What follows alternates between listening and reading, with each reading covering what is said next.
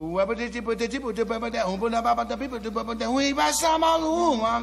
love jazz. Pela curiosidade, pela novidade. Une conception musicale unique au jazz. Feel the jazz music in a different way. Quelque chose qui n'a pas encore été joué. Freedom. Et nana. Et nana. Jazz and Co. C'est un musicien qui, pour sa dernière production, pour l'une de ses dernières productions, se propose de faire une synthèse entre l'Anquidity de Sun Ra et The Feedback du Gruppo di Improvisazioni Nuova Consonanza. C'est un musicien dont les collaborations vont de Jim O'Rourke à Alexandra Grimal. C'est un pianiste qui joue à la fois acoustique et électrique et dont le jeu est traversé par le romantisme de Bill Evans, par la fougue de Cecil Taylor, par les silences de Paul Blais, mais aussi par le minimalisme. Ce musicien, il s'appelle Giovanni Di Domenico. Et vu son CV, vous vous doutez bien que l'on n'a pas tardé à lui octroyer d'emblée un visa pour une interview à Jazz Co. Le mot est lâché. En effet, c'est bien Jazz qui déploie ses ailes et sa musique pendant deux heures. Bienvenue à vous, bienvenue à lui aussi, puisque lui, c'est Giovanni Di Domenico et on passe une première heure avec lui.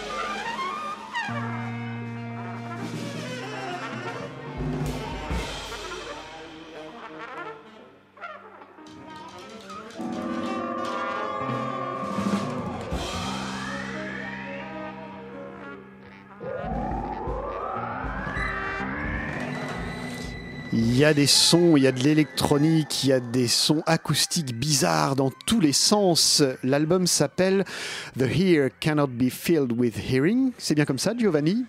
C'est bien comme ça. Euh, peux-tu te rapprocher d'ailleurs du micro pour qu'on t'entende vraiment bien? On reçoit ce soir Giovanni Di Domenico au départ. On avait prévu de parler euh, essentiellement de ce projet Abchatungen et puis quand j'ai vu ta discographie, je me suis dit, mais ça va dans tous les sens. Il y a plein de groupes différents. Euh, Teterapa Deku. Très bien. Ça va, je me suis entraîné. On va en reparler. Going, euh, j'ai vu aussi Drum and Dreams euh, Orchestra. Beaucoup, beaucoup d'autres choses. Des duos avec notamment le, le batteur euh, d'origine espagnole Oriole Roca. Bref, énormément de choses. Tu sors combien de disques par semaine, Giovanni Bah écoute, cette année c'était un peu euh, spécial, c'est vrai, c'était très productif. Et seulement en 2017, je crois que c'était neuf différents albums, des trucs à moi ou des trucs justement de Oriol, son trio. Mais bon, je dois me calmer aussi parce que parfois c'est mes productions, parfois c'est des autres. Et, et j'ai l'impression que l'année prochaine ça va être un peu moins quand même. Mais euh, est-ce que tu produis beaucoup? Parce que euh, tu as envie, tu as envie de produire ou c'est parce que c'est un peu la tendance de beaucoup de musiciens actuellement de, sortir beaucoup de disques? Écoute, il y a un petit peu des deux. Euh, c'est né parce que, évidemment, trouver des labels qui veulent s'investir ou qui veulent voilà, s'investir de l'argent, de temps, de l'énergie pour faire tes disques, c'est plus en plus rare. Mm. Mais aussi, au contraire, il y a plus en plus de labels ou plus en plus de musiciens qui forment ses propres labels ou des, des, des, des, disons, des collectifs euh, ici, Umlaut à Paris ou des autres trucs. Mm. Euh, et je trouve ça, bah, déjà, ça fait déjà 40-50 ans quand même. Paul Blay avait son label, mm. euh, Annette Peacock avait sa label et tout ça dans les années 70. Donc, je trouve que c'est une manière, surtout pour les musiciens un peu plus à côté des des, du mainstream de, faire sortir leurs trucs, mhm. leurs euh, euh, travaux et, et, voilà, peut-être il y a un peu moins de, visibilité, mais, mais, comme je vois, euh, il y en a bah, avec l'internet maintenant, c'est facile de, de, faire connaître les choses. Après, il y a tellement de choses que voilà, on est un peu un peu surchargé, je pense. Oui, c'est ça. Quand tu dis c'est facile de faire connaître les choses, c'est-à-dire c'est facile de publier sur Internet avec Bandcamp notamment, mais est-ce que pour autant c'est facile de faire connaître? C'est pas la même chose finalement, publier et faire connaître. Est-ce que tu arrives toi à, toucher euh, globalement un public ou plusieurs publics, puisque ta musique est tellement variée que... J'ai l'impression que, écoute, peut-être c'est, c'est pas un grand nombre, mais les dernières cinq ans, depuis que j'ai fait mon label Silent Water, oui, et j'ai sorti environ 15 titres, pas tout, tous à moi, mais quand même la majorité. Je vois qu'il y a un, truc qui s'installe et, petit à petit, les gens, évidemment, il y a, il y a du public pour tout, je trouve, pour mm. tous euh, les, les, types de musique et, et, les esthétiques possibles dans le monde. Donc, avec l'Internet, c'est possible de les rejoindre. Après, c'est les gens qui doivent être intéressés. comme toi, tu me dis, tu as trouvé euh, Abshatungen sur le site de El Negocito. Voilà. Mm. Évidemment, ça t'a pris quelque chose, ça t'a dit quelque chose et donc tu, tu es intéressé par ça. Euh, voilà. Parce que moi je recherche, parce que moi je recherche, mais euh, est-ce qu'il y a autant de gens que ça finalement qui cherchent? Je me demande si finalement on n'est pas euh, peu nombreux à passer du temps. C'est presque un luxe maintenant, j'ai l'impression de, pouvoir avoir du temps pour chercher la musique. Absolument. Et, moi je, veux arriver à seulement à ce public-là qui vraiment cherche les choses mm. qu'il aime. Je m'en fous de, de, de, le succès pour le succès. Je fais des éditions de 200, 300 copies en vinyle qui vont être vendues très doucement, mais, mm. mais voilà, mon intérêt c'est que les gens soient intéressés à ce que je fais. Après, euh, combien de temps ça met ou combien, voilà, ça, ça, ça, c'est pas un problème en fait. Mm. Il y, a une chose d'ailleurs, c'est intéressant ce que tu dis quand tu dis finalement je, m'en fous, je vais ça. On sent à travers ta discographie, je vais bientôt te poser une question piège. on sent à travers ta discographie qu'il y a vraiment il y a vraiment du plaisir dans ce que tu fais. Il y a, j'allais dire, il y a quelque chose de, et c'est rassurant d'une certaine manière, il y a quelque chose de complètement irrationnel. C'est-à-dire, tu, tu vas dans plein de projets différents, euh, et, ça, je trouve ça euh, intéressant. Et ça m'amène une question d'ailleurs. Est-ce que tu pourrais définir ta musique ou tes musiques en quelques mots pour des auditeurs qui ne te connaissent pas. Qui tu es? Quel genre de musicien tu es? Hmm, oui, c'est piège parce que je suis, vraiment nul à, m'exposer dans ce sens-là, mais euh, je pourrais, euh, disons, faire un raisonnement. Euh, moi, si je dis que j'aime le jazz ou le free jazz ou le rock, je peux pas. J'aime ce genre de musique. Il est le rock, par exemple, le jazz est tellement vaste, c'est tellement énorme que je peux pas aimer tout ce qu'il y a. Euh, le genre, c'est pas pour moi un, un bias, tu vois. C'est pas un. C'est pas le but, c'est pas de reconnaître un genre ou dire ça c'est le genre. Si je suis intéressé à quelqu'un, une personne qui fait de, de- de la musique qui peut changer euh, dans le long de sa carrière ou, ou- je suis intéressé à lui, je suis intéressé à elle par rapport à ce que cette personne peut me donner. Euh, le genre, j'ai passé ça parce que j'ai commencé à 15 ans à jouer du punk et puis à 20 ans le jazz, disons plus mainstream et puis je suis passé par tout le reste, la techno et tout un monde de musique incroyable. Et je trouve que je prends plaisir à écouter tout ce type, ce type de musique. Donc, j'aimerais que les gens prennent du plaisir à écouter ma musique en pensant à ça. Hmm. Je, je pense que je, ma musique vient beaucoup du jazz et du- et d'un certain son années 70. C'est un peu euh, les années à niveau de son qui me représentent plus dans différents, dans différents genres même, dans le rock, dans le jazz, et le f- le, le fusion jazz ou le, le jazz rock, tout ça. Après, il y a le moment aussi, il y a peut-être un moment où je découvre, quand j'ai découvert Lanquidity, donc on va parler, dont on va parler après sûrement, Oui. euh, c'était un monde, euh, je savais déjà, je connaissais déjà le funk, le soul, le- tous les, les disques, les premiers disques de Stevie Wonder, c'est- mon DNA. euh, et, mais quand j'ai découvert ce disque-là, j'ai dit waouh, mais tu peux faire aussi ça et avec le funk. C'est- Là où c'est, euh, je trouve intéressant, c'est que tu fais partie d'une génération de musiciens qui ne cherchent pas forcément euh, à appartenir à un style, alors que j'ai l'impression que finalement, si on revient dans les années 60, les années, même les années 50, les années 60, quand on prend les musiciens de jazz, euh, Lee Morgan, il, il a toujours fait que du jazz finalement. Et on a l'impression, alors est-ce que c'est finalement une question de génération? Quand tu parles de rock Finalement, tu as grandi avec tout, tu as grandi avec tout en même temps, quelque part, musicalement. Oui, ça c'était euh, un peu ma, ma recherche aussi, dans le sens, euh, j'ai commencé à acheter des disques à 11 ans, 12 ans, et j'ai jamais arrêté. Euh, euh, C'était vraiment un truc à moi, quand, je me rappelle quand mes sœurs, quand on était gamins, euh, regardaient la télévision, moi j'étais avec mes casques à, écouter, à, à goûter des vinyles, quoi, donc, à 12 ans. Donc ça c'était vraiment un truc, et... hum, euh, Attends, tu me disais encore que tu voulais savoir exactement quoi Je, je te disais finalement que le. Ah oui, la génération- notre Voilà, génération est- J'ai l'impression qu'il y a, tu fais partie. Il y a pas, il y a, y a d'autres musiciens comme ça, hein, comme toi, qui qui euh, vont dans plein de styles différents, qui ne cherchent pas à appartenir finalement à un style en particulier. Il y a cette euh, phrase euh, de John Cage qu'il a dit quelque part dans les années 80 dans une interview en télévision. Il dit le- on vit dans une époque pas de mainstream, but of many streams, donc pas d'une seule, mais de beaucoup de, de, de- de- voilà de courantes qui arrivent vers qui arrivent vers un, un- si on pense au temps comme une rivière, on est à la fin de cette rivière, on est au delta. Et toutes ces courantes elles sont en train de rentrer dans la mer et aller vers le ciel.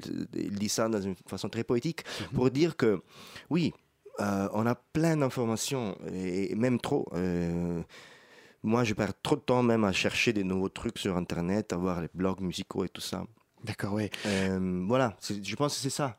Tu as gardé ce côté un peu, euh, tout en étant maintenant musicien, tu as gardé un peu ce côté, sinon collectionneur, au moins chercheur, fouineur, tu as, gardé ça quand même? Absolument, collectionneur de disques. euh, Et j'adore lire, lire des interviews de, mu- de musiciens que j'aime beaucoup, ou des des- des cinéastes. Ou, je veux dire, ça, me- ça me nourrit évidemment, oui. Alors, on a parlé tout à l'heure en ouverture de. Alors, je vais décevoir tout de suite les auditeurs, on ne pourra pas écouter tout ce que tu as fait, parce qu'il nous faudrait 4 ou 5 heures à peu près. on va essayer d'être un peu représentatif. Tetera pas des coups. Qu'est-ce que ça veut dire? Alors, euh, c'est un mot, euh, un jeu de mots, donc un, ana- un anagramme de Depater Quartet. Donc, quand, quand on était les quatre euh, membres de ce quartet à La Haye, en Hollande, au conservatoire, il y avait un, un petit club qui s'appelle Depater. Euh, le père. ou, euh, et, et on se voyait là chaque semaine. Il y avait des, des, des bœufs, des jam sessions incroyables jusqu'à 6 heures du matin. On, s'est- on a grandi un petit peu là-dedans. Et donc, quand on a fait un groupe, on a décidé de, de rendre hommage à, ce- à cet endroit. Et donc, c'est un, un anagramme de, de Pater quoi. D'accord, c'est un côté très, très mystérieux finalement. hein. Euh, alors là, c'est c'est d'un peu plus, c'est le quartet mais étendu qu'on va entendre et on en reparle juste après.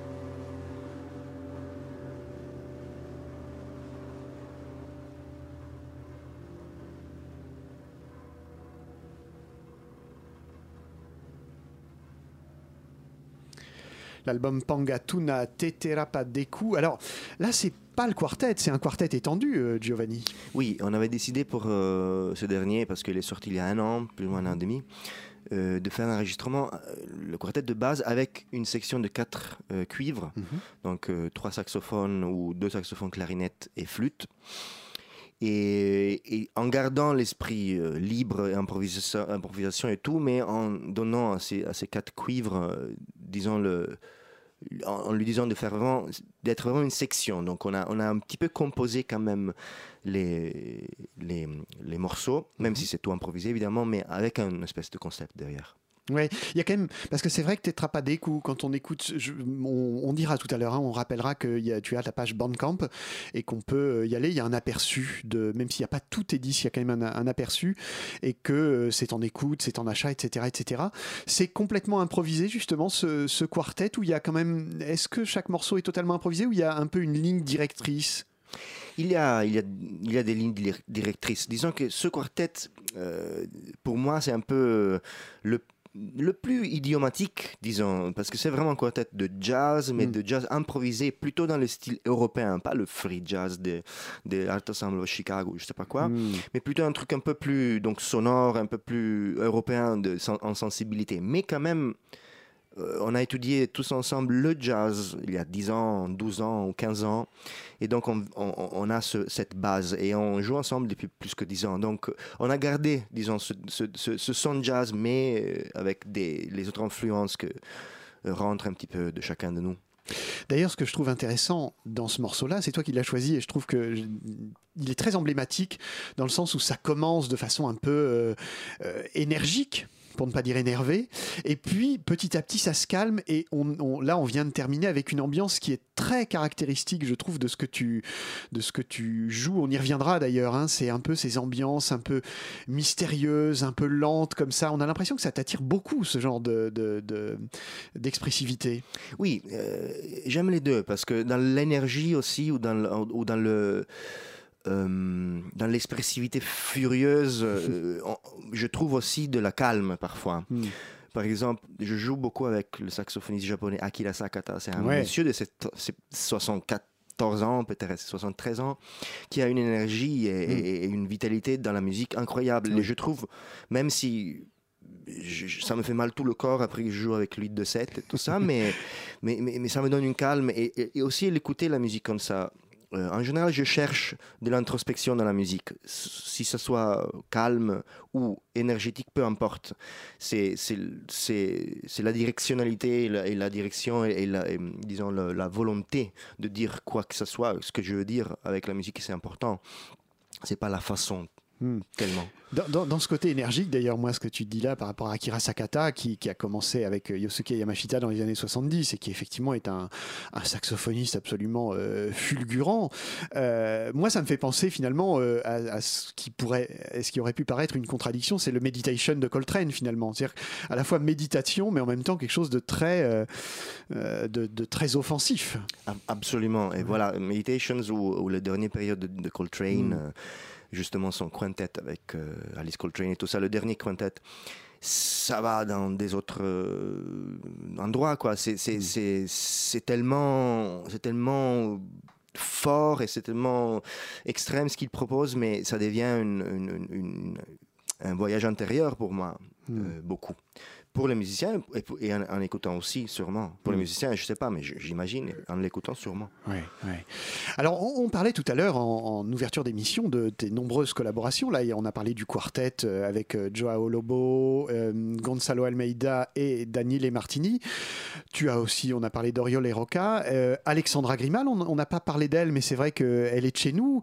c'est c'est toujours une nouvelle expérience de jouer avec ces musiciens-là Est-ce que c'est toujours simple ou est-ce que parfois c'est difficile?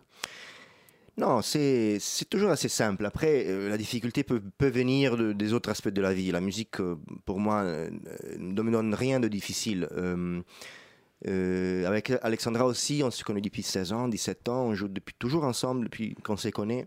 Qu'on se connaît, d'ailleurs, demain, on va enregistrer euh, notre troisième album, j'espère, si, si, ça va tout va bien se passer. Bon, ça devrait. Ça devrait. Et avec elle, on a vraiment un duo qui est vraiment un duo euh, entre nous. Je le sens très euh, personnel parce qu'on on, on, on, choisit les morceaux vraiment qu'on joue ensemble. On est très, même si on ne joue pas trop, on n'a pas fait trop de concerts, on a fait de disques. Ça, c'est vrai, dans les derniers 5-6 ans. Mais on le garde et on veut le garder longtemps et peut-être, même si c'est avec des délais un peu longs, quand même, on veut, on veut l'évoluer et que ça continue. Oui. Ce nouvel album, ce sera encore un duo? Ça sera encore un duo, oui.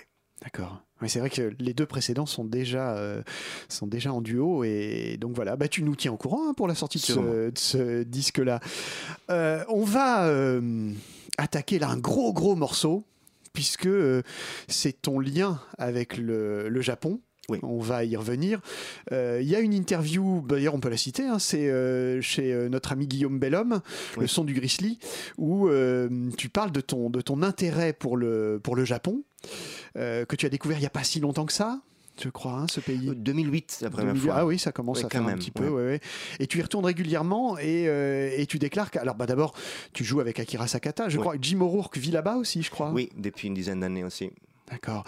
Ben, on va écouter euh, Delivery Health, un groupe que tu as, qui est un- peut-être un peu à géométrie variable. C'est parfois avec Jim O'Rourke et puis parfois avec euh, Tatsuhisa euh, Yamamoto. hein, c'est, Euh, toujours avec Jim, euh, Rourke et, Tats- et Tatsuhisa Yamamoto. euh, oui, Yamamoto, c'est un batteur. Oui. Eh ben, on va écouter un extrait d'un de ses albums et vous allez voir, c'est encore un univers complètement étonnant.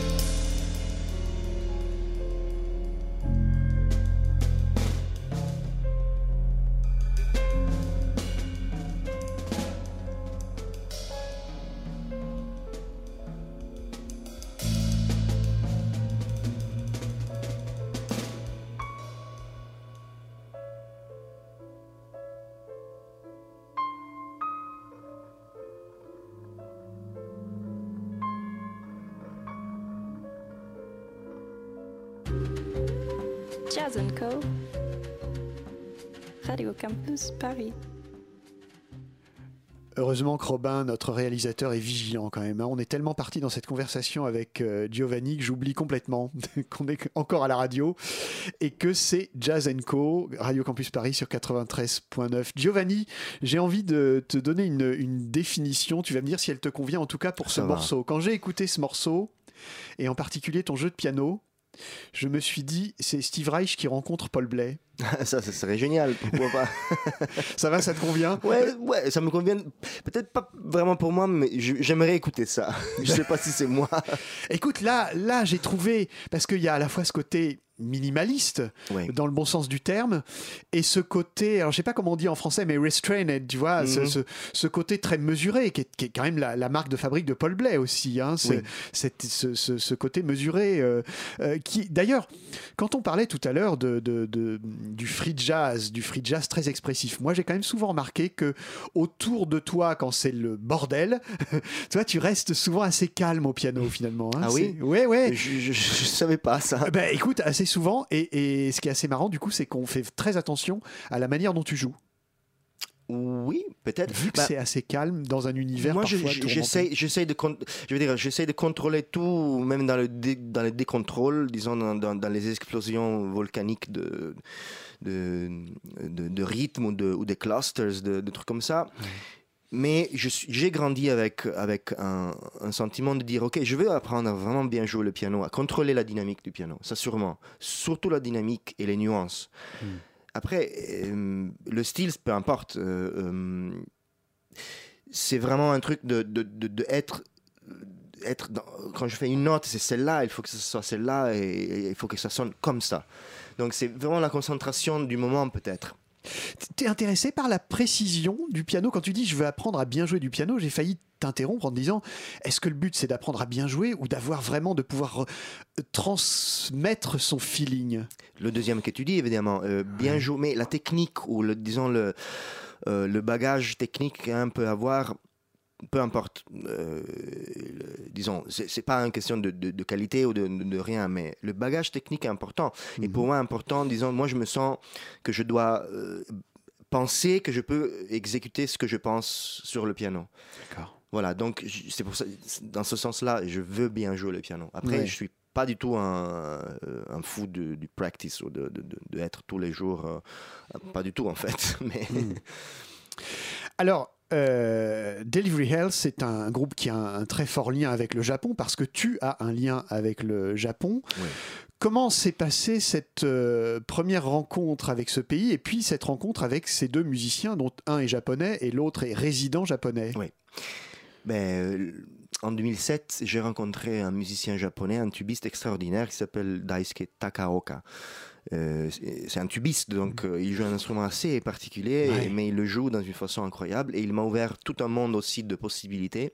Et surtout, il m'a ouvert la porte euh, au Japon, disons, en me disant viens, viens, viens, viens au Japon, on joue ensemble et je te présente mes amis, mes, mes copains musiciens. Donc en 2008, je suis allé la première fois. À partir de là, je arrivais- j'y retourne chaque année, plus ou moins, une, deux fois par an. Et à travers des, des gens comme euh, Daisuke, voilà le tubiste, j'ai rencontré le batteur Tatsuhisa qui m'a euh, présenté euh, Jim O'Rourke. Après, j'ai connu Akira Sakata. Donc, évidemment, c'est normal, c'est un petit monde aussi là-bas, le monde de la musique improvisée. Et, et voilà, ça m'a ouvert beaucoup de portes. Et, et j'adore aller pour jouer avec eux et pour manger et pour rester au Japon et pour euh, vivre cette culture euh, fantastique. Qu'est-ce qui te plaît dans la culture japonaise? Parce qu'on a oublié de dire, enfin on a oublié de dire, euh, tu as grandi en Afrique, on le disait hors antenne, c'était pas un choix, mais c'est parce que voilà, tes, parents vivaient en Afrique. Et pour autant, là, il y a une vraie rencontre avec le Japon. Qu'est-ce qui te plaît? Qu'est-ce qui te plaît dans la culture japonaise?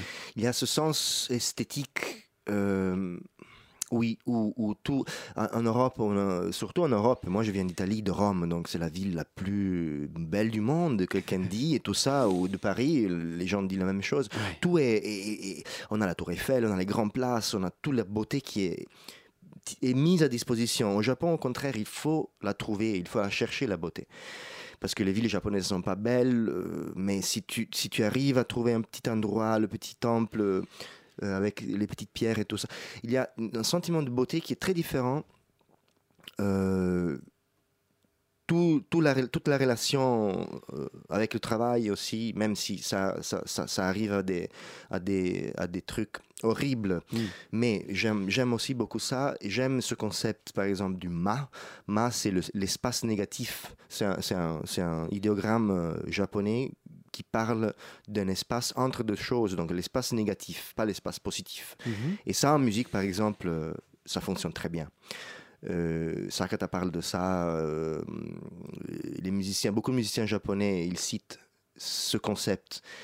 Donc il y a plein de petits trucs qu'il faut qu'il faut il faut ch- chercher et trouver et, et bon et plein de petits trucs dans la vie quotidienne aussi le, le, le onsen donc le, le- bain chaud ou, ou, ou la bouffe je, je sais pas il y en a il y en a tellement Je veux revenir sur cet espace négatif là, qui, qui m'intéresse là, ce que tu viens de, de dire. C'est quoi l'espace négatif? C'est le vide ou le silence? Voilà, c'est à toi de, de, le, de le formuler dans le sens, c'est l'espace entre deux choses. Ouais. Ça, ça peut être un espace physique, ça peut être un espace de, de, de son, ça peut être un espace de temps. C'est juste un concept philosophique qui, qui est présent dans toute l'art japonaise. Est-ce que ça a un lien avec, euh, on dérive complètement, mais c'est intéressant. Est-ce que ça a un lien avec euh, la, notion de, de, de yin et de yang? C'est-à-dire qu'en chinois, le yin, est- euh, le yang, pardon, est le yin révélé. C'est-à-dire que Mm. avant le yang, il y a le yin qui est cet espace dont on ne sait pas très bien comment le matérialiser. Est-ce que ça, ça se rapproche de ça? Je crois que sûrement il y, a- il y aura des, des, Connexions. des connexions entre les deux.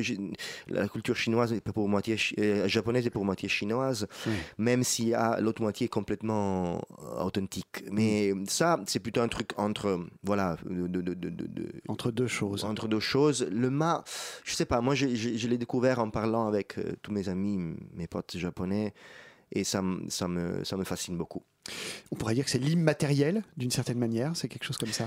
Oui, mais il n'y a pas un, il y a pas un truc de, c'est pas un- un- c'est pas un- une chose. Ouais, c'est ouais. vraiment l'espace. C'est ça qui est génial. Donc l'espace, ça que tu disais euh, que j'ai lu cette interview justement aujourd'hui où il dit euh, que pour les musiciens européens, lui il disait les musiciens européens quand ils, quand ils font un solo par exemple euh, free, et après ils, ils arrêtent et- et ils et, ils savent pas quoi faire. Nous, les musiciens japonais, on écoute parce que ça c'est notre ma moment et donc on écoute ce qui se passe autour. D'accord. Si c'est le silence ou un autre qui joue, peu importe. C'est- C'est intéressant parce que c'est quand on écoute par exemple de la musique traditionnelle japonaise jouée à la flûte shakuhachi, il y a beaucoup de silence aussi, il y a beaucoup de c'est ponctué de, de beaucoup alors peut-être de ma justement, hein, c'est Oui. c'est- c'est peut-être Et ça. le gagaku, que c'est la musique euh, Ouais. impériale de la cour impériale euh, de, l'époque Edo, donc du 1600, 1700, ça sonne comme pire que tous les pires trucs que je pourrais faire moi-même avec Teterapadeg ou je sais pas quoi, ça sonne comme du noise. Ouais, ouais. Et, il y a le, le théâtre kabuki aussi, c'est plein de ces moments d'arrêt où rien ne se passe. Ouais. C'est- C'est c'est une culture finalement qui est très épurée, je trouve. hein. Il y a quelque chose de, il n'y a pas de superflu finalement dans non, cette c'est culture. très épuré, ouais. Eh ben, je trouve qu'on sent ça un peu dans, dans, dans Delivery Health, justement. Il y a quelque chose d'assez pur, des, des mouvements un peu lents. Et j'ai une question à te poser. Est-ce que finalement, si ces deux autres musiciens euh, avaient vécu en Europe, est-ce que vous auriez fait la même musique? Est-ce que cette musique, elle est vraiment faite comme ça, elle sonne comme ça parce qu'elle est faite au Japon? Je crois bien et j'aimerais bien le croire. Euh, est japonais, il est très japonais, il, il, c'est un batteur extraordinaire, il pourrait jouer n'importe quoi, mais il a aussi beaucoup de ce mao, de cette Ouais. force intérieure. Jim, bon, Jim, c'est un, c'est un autre type de, de- c'est un extraterrestre, une espèce de extraterrestre musical. Il pourrait jouer n'importe quoi, n'importe où, je pense. Mais Mm. le fait qu'il a bougé au Japon, euh, évidemment, il y a une raison aussi. Oui, c'est ça, c'est pas un hasard en C'est fait. pas un hein. hasard, Oui, ouais. c'est ça, c'est qu'effectivement il a été, il a été séduit par, euh, par tout ça. Mm. Ça me pousse à vous rappeler à toutes et à tous hein, d'aller voir la page Bandcamp. hein, euh, voilà, Giovanni, c'est un peu un, un caméléon d'une certaine manière. Euh, alors, on va passer à. Je vais te proposer un défi, Giovanni. Je vais te demander de décrire l'album de Sonra qui s'appelle Lanquidity à quelqu'un qui ne le connaît pas. C'est pour moi, c'est de la musique pour, pour faire danser l'esprit, quoi. C'est, c'est, tellement riche de, de, de, groove, mais, mais, mais aussi de, euh, de, de recherche vraiment intérieure, et alors de sons différents. Il y a, il y a une espèce d'orchestre euh, un peu, bon, sans rat, c'est un peu comme ça, mais c'est assez différent de ce, de ce- de ce travail habituel. C'est vraiment lui en vouloir, en vouloir faire un truc pour la danse. Et pour moi, ça marche dans le sens que moi, je, je, je, je vais fou si je mets ce disque, je veux danser, mais je veux danser dedans, quoi. Eh ben, je pense que tu vas pouvoir danser intérieurement puisqu'on Ouais. écoute There Are Other Worlds.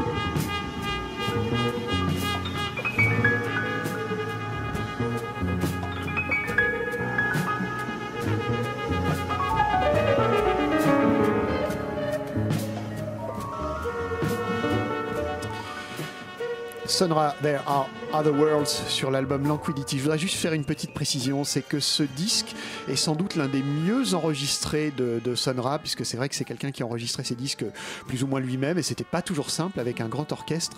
Et c'est vrai que celui-là a une production absolument admirable. Je pense que tu seras. C'est absolument vrai, le son est incroyable. le son est absolument incroyable.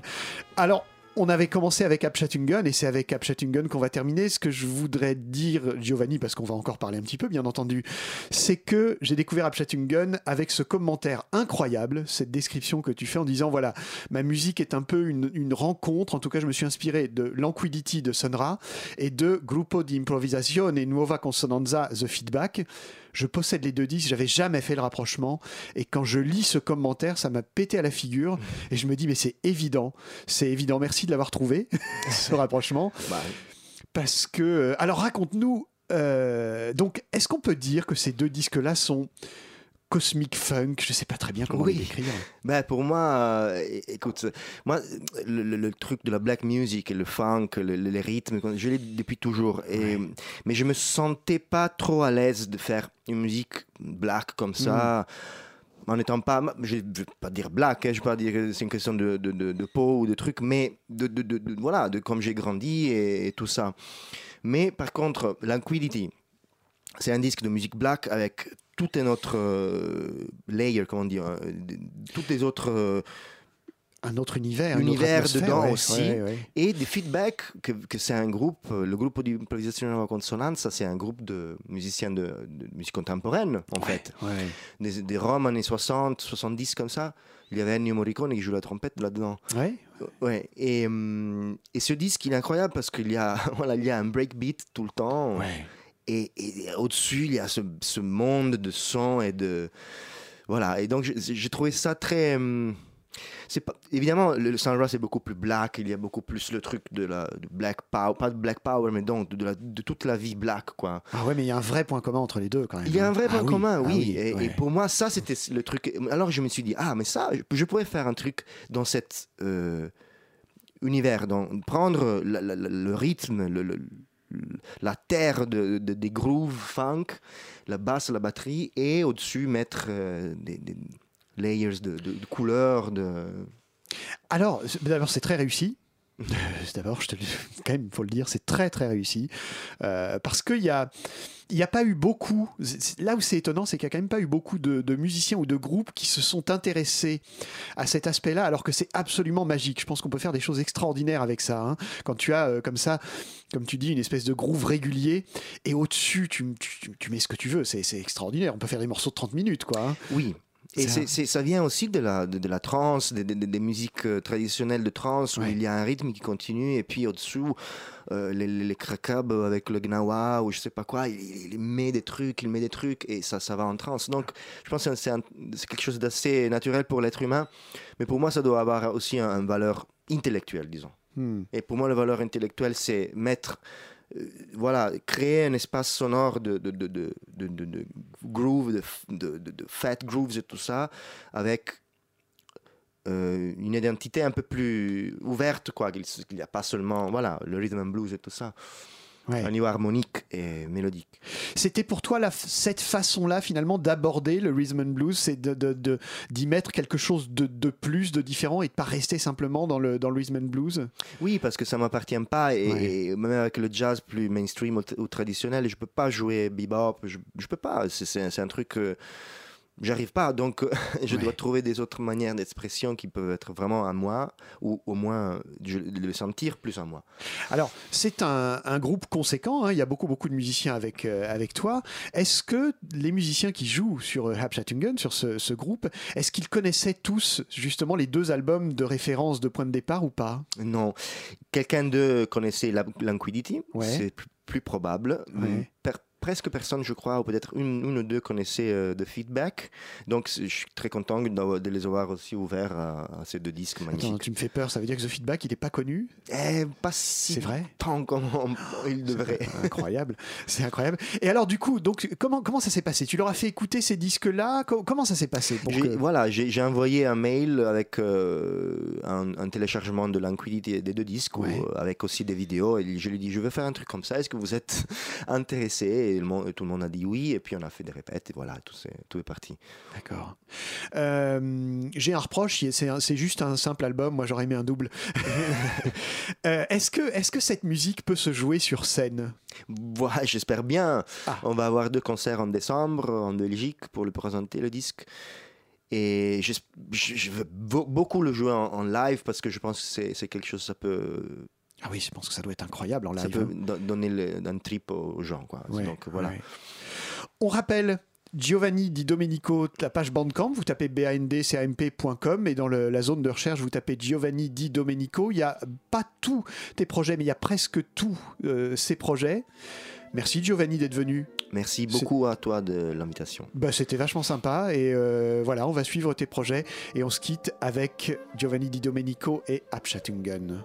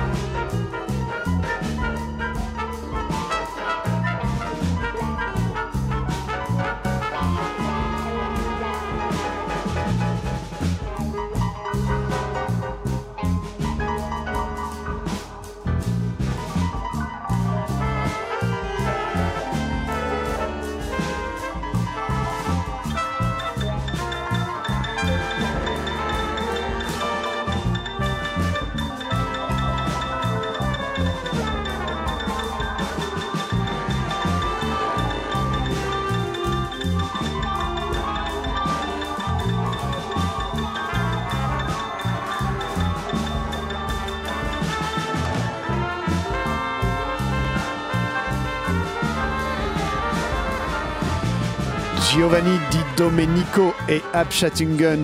Alors c'est même plus son dernier projet, figurez-vous, puisque entre temps il a euh, encore sorti un album solo dont il me dit mais c'est pas vraiment un solo finalement. Hein. C'est un solo, c'est du re-recording. On n'a pas eu le, temps d'en parler, mais comme euh, on l'a dit au début, hein, c'est quelqu'un qui produit beaucoup. Ce disque, donc Abschattungen, est sorti euh, en vinyle. Vous le trouverez sur la page Bandcamp du label El Negocito Records, puisque c'est ce label qui l'a sorti. Inspiré, en tout cas, euh, Giovanni fait des ponts entre Lanquidity de Sonra et euh, le Gruppo di Improvisazione Nuova Consonanza, qui était le groupe dans lequel Ennio Morricone a commencé d'ailleurs. Hein. Euh, voilà. Donc, alors du, funk au, enfin du cosmic funk au funk, il n'y a qu'un pas, n'est-ce pas, Martin? Et ben, nous allons le franchir. Alors, tu arrives, Martin, avec une réédition qui n'est pas tout à fait nouvelle, mais qui vaut le détour du groupe ambiance. Tout à fait. C'est sorti en 2016 sur le, sur le label euh, suisse High Jazz Records. Euh, J'en ai pas parlé jusqu'à maintenant parce que je me suis plutôt consacré à des trucs actuels, mais c'est vrai qu'avec le temps, cette sortie, euh, bah, elle a pas quitté ma table de chevet ni mon bac à disque euh, de scène.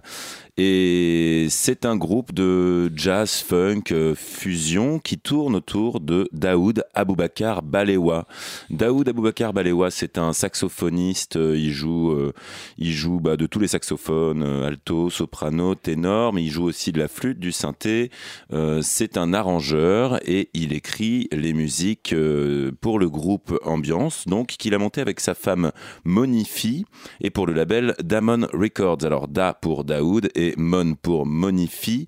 Euh, tout est licencié chez Daba Music. En gros, je veux résumer en une phrase, tout tourne autour de lui dans ce groupe avec une formation euh, assez petite finalement quand on compare à comment dire, au son qu'il donne et aux arrangements qui sont très disco, où on pourrait souvent s'imaginer un orchestre. En fait, euh, non, il y a beaucoup de synthétiseurs, d'électronique et de travail de son. Et pourquoi on en arrive à ambiance? Je pense que, sachant que la majorité du catalogue, en fait, tout le catalogue n'a jamais été réédité, à part euh, en pirate sur des CD euh, japonais jusqu'à maintenant. Et entre-temps, dans les années 2000, ça a été samplé par MF Doom ou Bamboo, donc des rappeurs assez influents. Bamboo et Et le groupe Ambiance euh, vient de Los Angeles.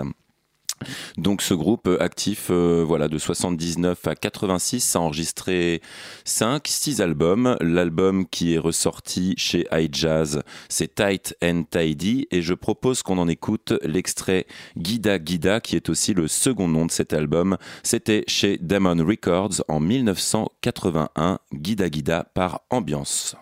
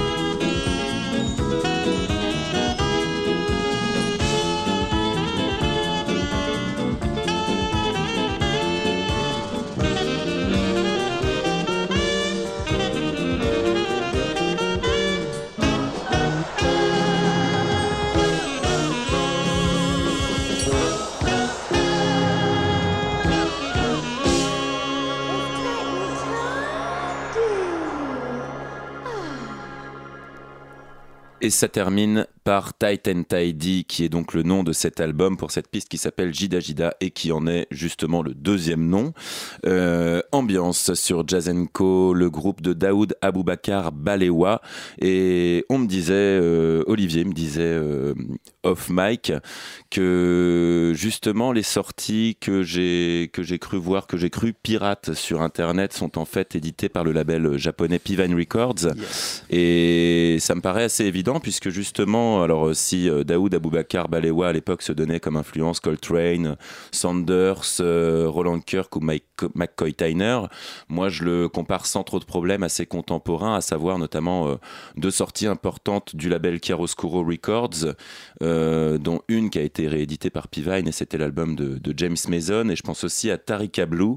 Donc on est vraiment dans du jazz funk fusion qui part un peu dans tous les sens et qui me fait penser euh, sur les autres albums aussi à Tommy Stewart ou Donald Byrd. Bref, c'est toute une époque. Ça, c'était de 81 et euh, bon, bah, je fais un peu un appel du pied aux éventuelles euh, personnes qui pourraient rééditer le tout premier album qui s'appelle comment il s'appelle déjà? Excusez-moi, qui s'appelle Eben, un album de 79 que j'ai réussi à trouver. on va l'illustrer avec une balade justement qui nous rappelle plutôt la disco funk de Tommy Stewart et de son album de 76. Le titre, euh, bah, il n'y a pas de titre, c'est Untitled. Original. On écoute donc Ambiance avec une deuxième piste, Untitled Original, du premier album Eben, dont on fait la publicité d'ailleurs euh, sur la pochette euh, réalisée à l'époque et qui est reproduite à l'identique pour l'album Tight and Tidy sur iJazz Records. On écoute Untitled Original.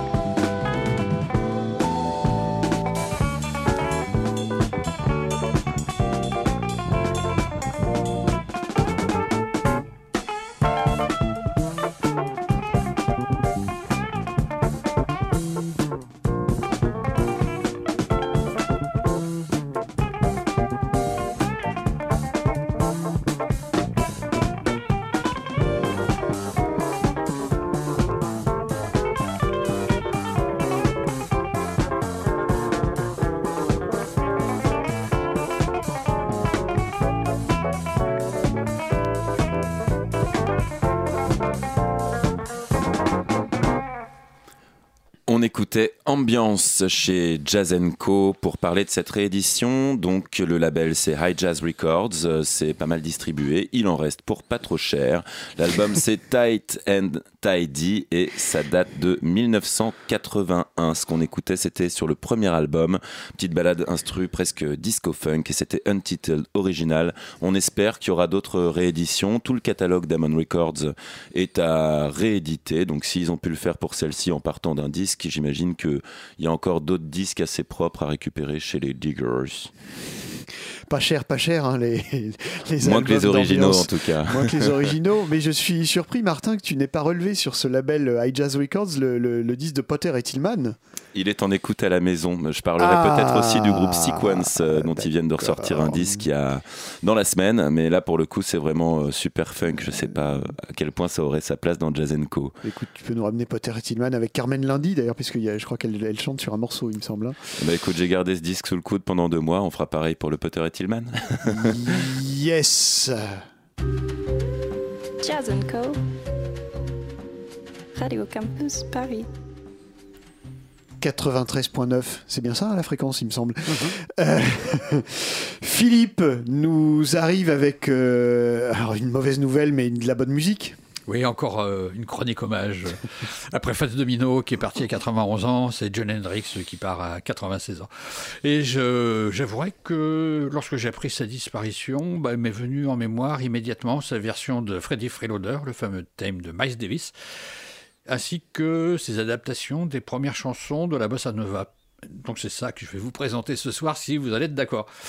Euh, John Hendrix était un spécialiste de ce qu'on appelle vocalise, c'est-à-dire cette technique d'écriture qui pose les mots à l'équerre rythmique sur les solos instrumentaux des meilleurs jazzmen. Et dans Freddy Freeloader, il faut l'avouer, il s'en donne à cœur joie. Sur ce thème de Miles, emprunté au disque Kind of Blue, il écrit l'arrangement vocal sur lequel vont intervenir Al Jarreau, George Benson et Bobby McFerrin. Al Jarreau chante sur les solos de Miles, George Benson endosse la partie de Julian Cannonball Adderley et Bobby McFerrin celle de Winton Kelly. John Hendrix, lui, se réserve la partition de Coltrane. Euh, ajoutons que la section rythmique est tenue par euh, Tommy Flanagan au piano, George Raz à la basse et Jimmy Cobb à la batterie. C'est un enregistrement assez époustouflant euh, qui est inclus dans l'album John Hendrix and Friends qui est paru en 90 sur le label japonais Denon. On écoute Free Loader.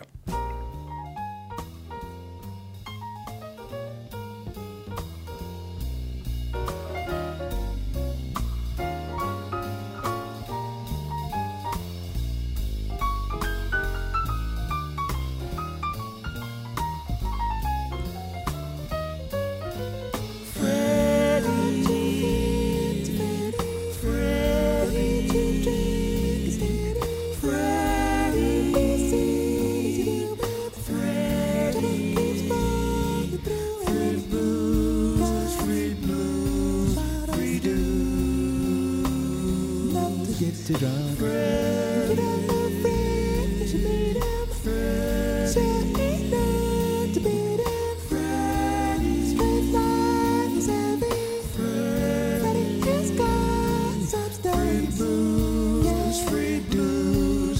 That's Freddy. He isn't good looking, yet handsome. What's up, credit?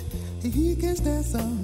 Cause savage is what he does, gorilla musman. Especially the up and cats that come in. Cause Freddy really loves to think of people. Let the cats ring every drop while he thinks on it non-stop. So cats are lined up at his bar with throats dry. Knowing that that's the place where Freddy can tap and get you high. Without ever worrying about baby, baby that'll go from the endless worrying about the squares. So you never even have to ever think about it. Just settle on down to some drink and your tabs open. Let the good times roll. And pour me another drink is a toast to old Freddy. A cat that's hip and where it was, and where it's at. It used to be such a solid stone pillow. The church used to be sanctified. He had his religion. But now it's the devil's on dirty dust to sense and spirit. Meanwhile, if it's under, it's under the tiniest smidgen. So turn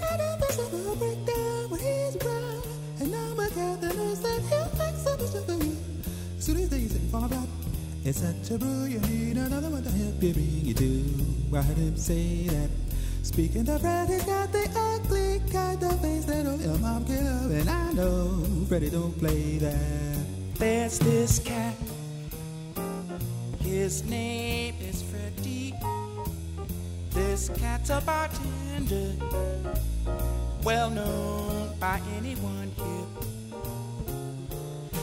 He can mix the kind of drink that you won't forget. One sip and you flip, and for Jesus. Freddie got some stuff for hip lips. Groovy stuff for your cup. Let the flow go, get down, drink it up. I swear he made it up himself, and it'll hypnotize an elf. Them drinks that Freddie mix fix. For each emotion, Freddie got a potion. He's known to have you ossified before you know you even try. Just mention his name. All the cats know Freddie. He serves one. So Freddie deserves one. Cause tending by the way that Freddie does, he claims it unnerves one. So all they juicers, all they Freddie. But all that bread don't reach the till.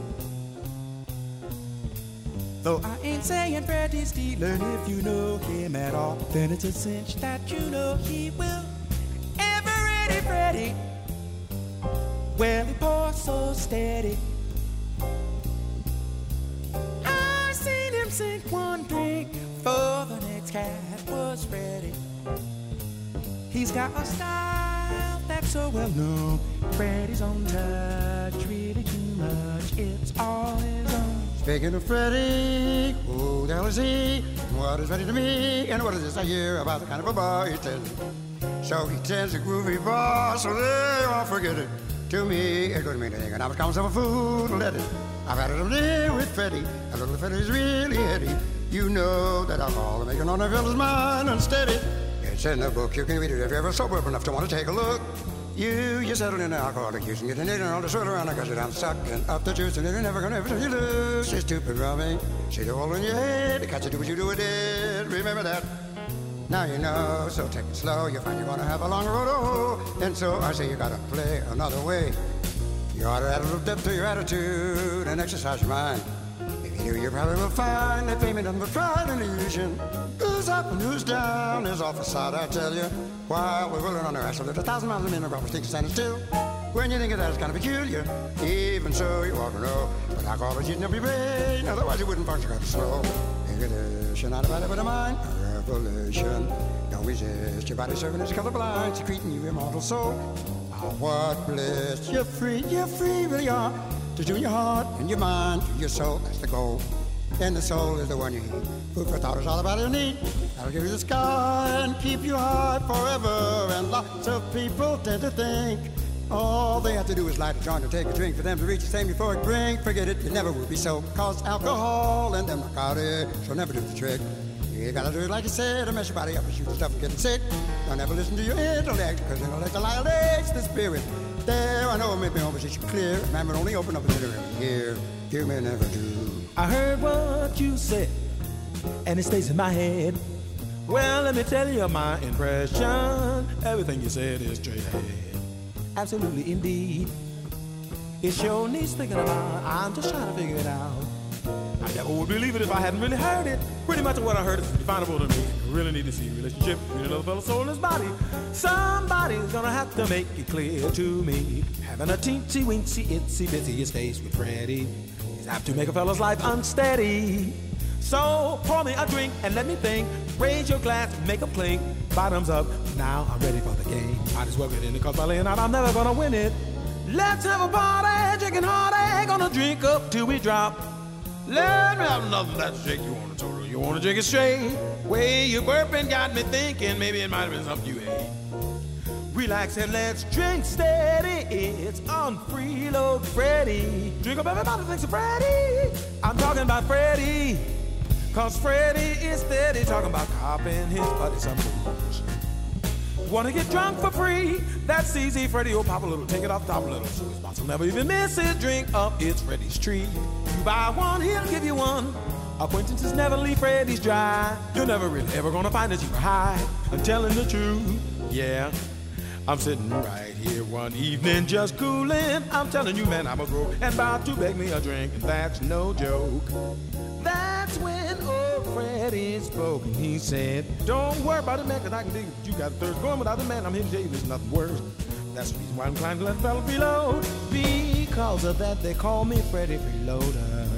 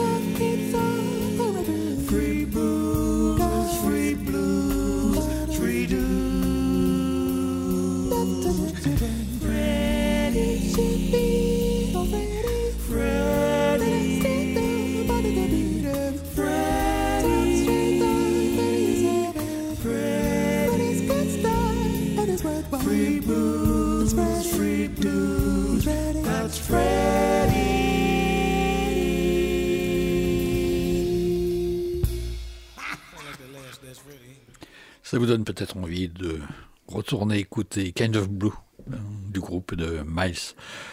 Le, la bossa nova a intéressé quelques musiciens américains assez tôt. Clary Fisher, Bud Shank et aussi John Hendrix, qui été un des premiers. C'est à Los Angeles en 61, chez son ami guitariste brésilien Lorindo Almeida, que John Hendrix entend pour la première fois les trois premiers albums de Juan Gilberto. Il se fera traduire les paroles pour les adapter en anglais, parfois un peu trop au pied de la lettre, en perdant un peu la musique de la langue portugaise. Contrairement à Sinatra, dont le phrasé allonge les notes dans les versions qu'il donnera quelques années plus tard sur les chansons de Jobim, Hendrix, lui, s'en tient intelligemment à la simplicité minimaliste qui caractérise le langage de la bossa nova. Dans son album qui s'appelle Salud tu Juan Gilberto, d'ailleurs euh, le titre euh, apparaît un peu en espagnol parce que il y a des points d'interrogation à l'espagnol qui n'ont rien à voir en, portugais. Les arrangements sont de Johnny Mendel, des arrangements qui sont sciemment de pure démarcation, adaptation des orchestrations écrites pour les cordes par Antonio Carlos Jobim. On écoute en anglais, c'est White Nights. En fait, les- en portugais, c'est Corcovado et c'est un thème de Jobim.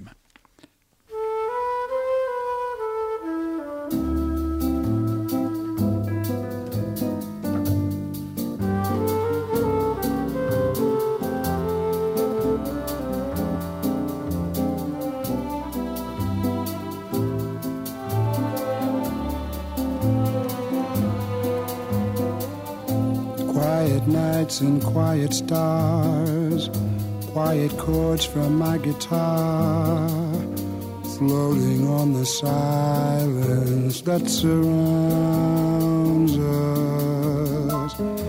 Quiet thoughts and quiet dreams, quiet walks by quiet streams, climbing hills where lovers go to watch the world below together.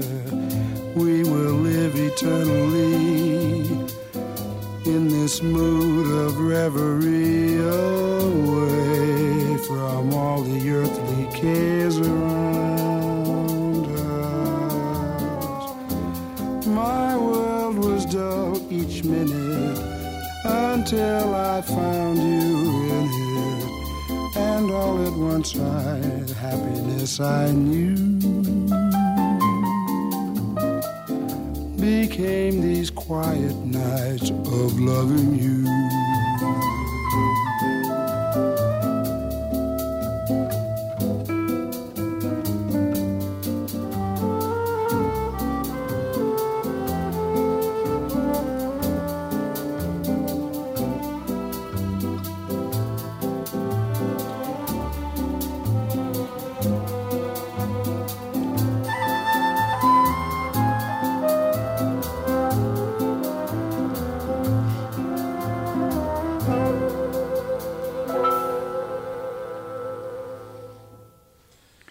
Ce disque, euh, Salut to Juan Gilberto, dont est tiré le thème Quiet Nights, donc euh, Corcovado, est paru sur Reprise Record en 61.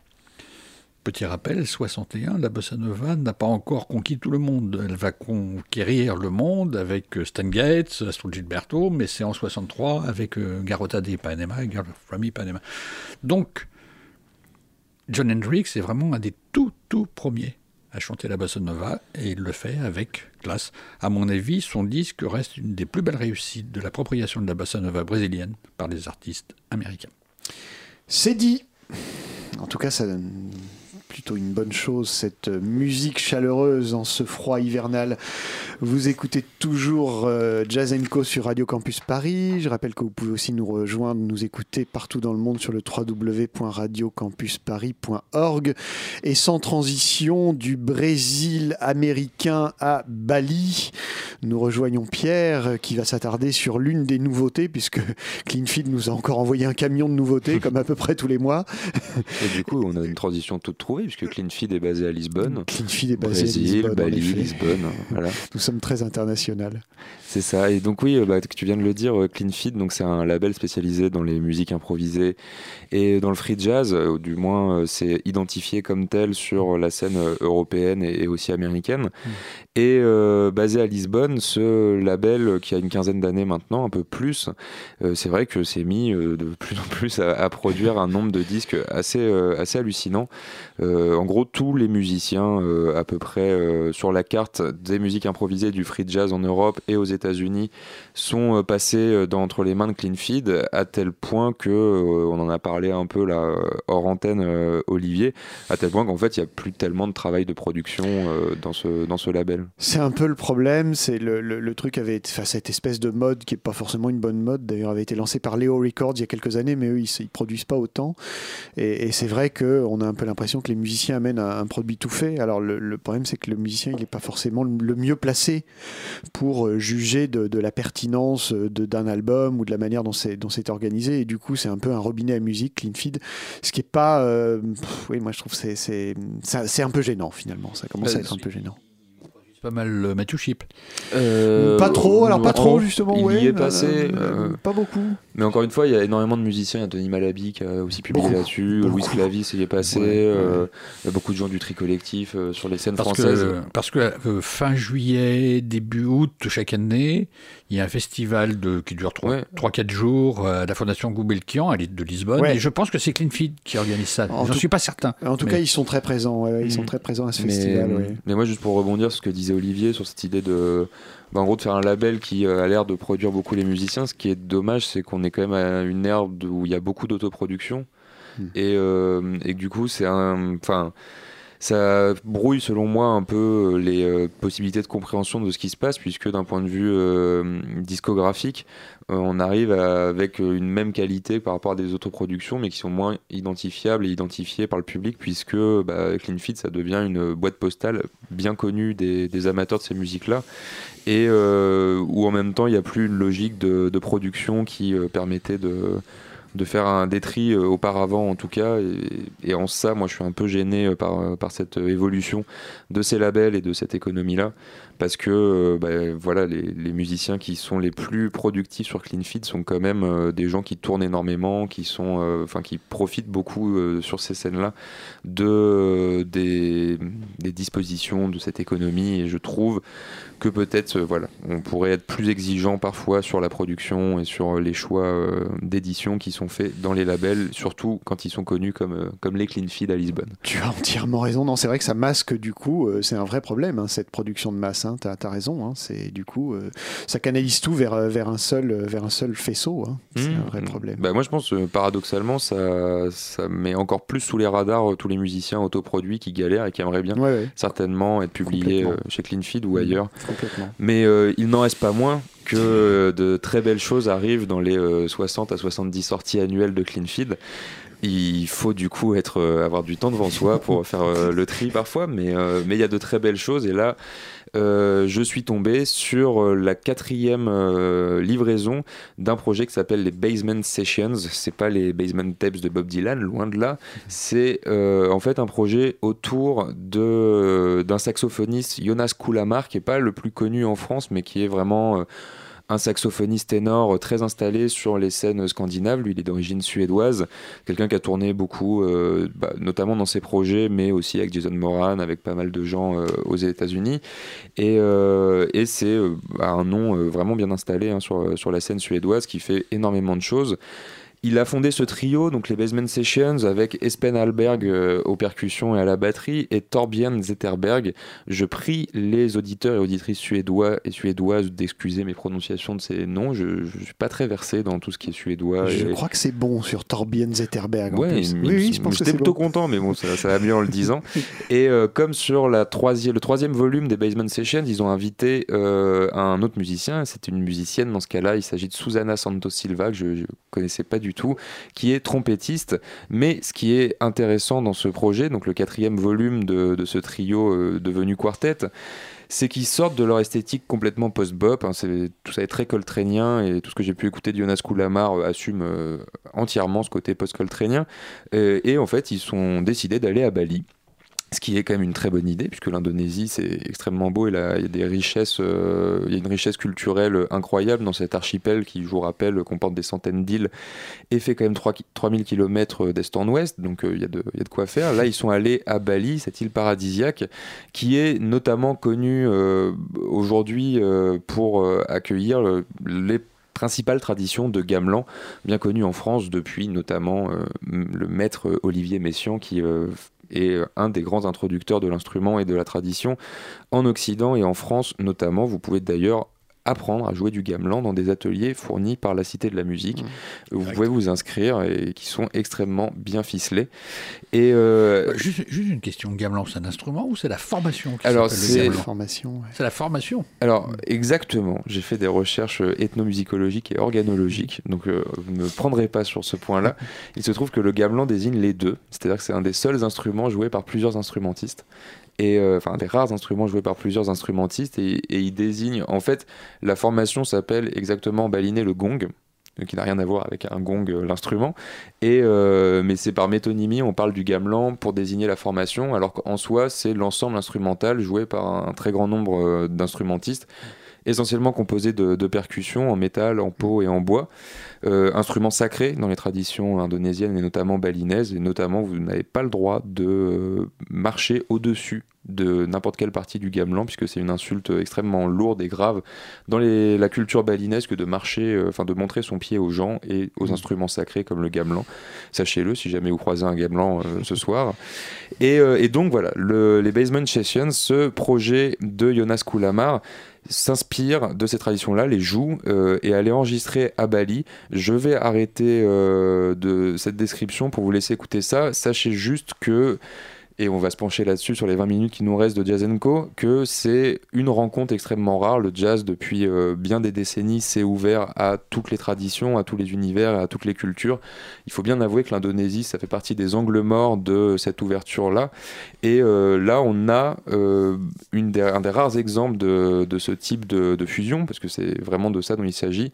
Et il faut avouer que c'est extrêmement intéressant, puisqu'ils le font sans aucun cliché, avec beaucoup de respect de la tradition du gamelan et, des musiques balinaises, tout en, bah en assumant leur côté, euh, leur histoire euh, jazz et la tradition euh, post-bop très assumée qu'on entend aussi. J'ai choisi le premier titre de cet album qui s'appelle The Bali Tapes. Euh, ils sont pas très originaux sur les titres, faut quand même bien le dire. Ça s'appelle Slow Ostinato et ça reprend euh, cette euh, bah, la dynamique de trance qu'on retrouve beaucoup dans et de répétition donc qu'on retrouve beaucoup dans le gamelan. On écoute tout de suite donc Slow Ostinato paru chez Clean Feed euh, il y a quelques semaines par Basement Sessions, le trio plus 1 de Jonas Kulamar, grand saxophoniste suédois.